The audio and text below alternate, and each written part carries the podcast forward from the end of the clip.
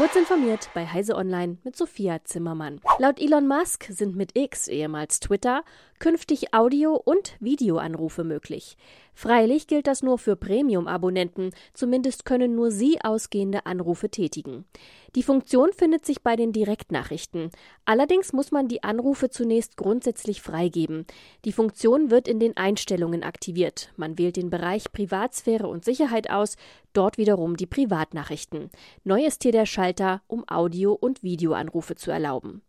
Elon Musk will X künftig zur Alles-App nach dem Vorbild des chinesischen WeChat umstricken. Mit der neuen Funktion kommt er diesem Ziel immerhin ein Stückchen näher. Allerdings bieten auch andere Social-Media-Plattformen Audio- und Videoanrufe an. Beispielsweise geht das bei Facebooks Messenger oder sogar bei Instagram. Beide Dienste sind kostenlos, während X nur zahlende Menschen anrufen lässt.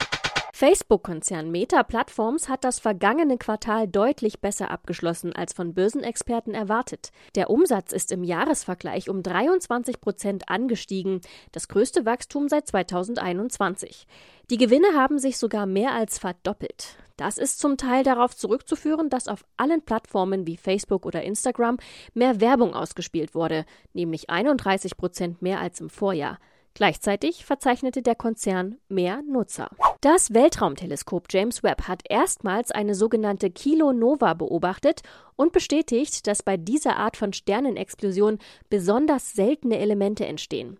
Das haben die an der Analyse beteiligten Forscher und Forscherinnen jetzt publik gemacht. Im konkreten Fall wurde Tellur nachgewiesen, das auf der Erde etwa so häufig vorkommt wie Gold. Man nutzt es in der Metallindustrie, etwa für Stahllegierungen. Beobachtet haben die Forschenden demnach die Kollision zweier Neutronensterne, die eine Milliarde Lichtjahre von uns entfernt stattgefunden hat. Zwar sei man seit langem davon ausgegangen, dass bei solchen Zusammenstößen die idealen Bedingungen herrschen, um Elemente zu produzieren, die substanziell schwerer sind als Eisen, der tatsächliche Nachweis war bislang aber schwierig, unter anderem weil solche Kollisionen so selten sind. Bitte keine Party. Nachdem Airbnb bereits ein weltweites Partyverbot angekündigt hatte, soll jetzt ein KI-System dabei helfen, potenzielle Partyveranstalter auszusortieren.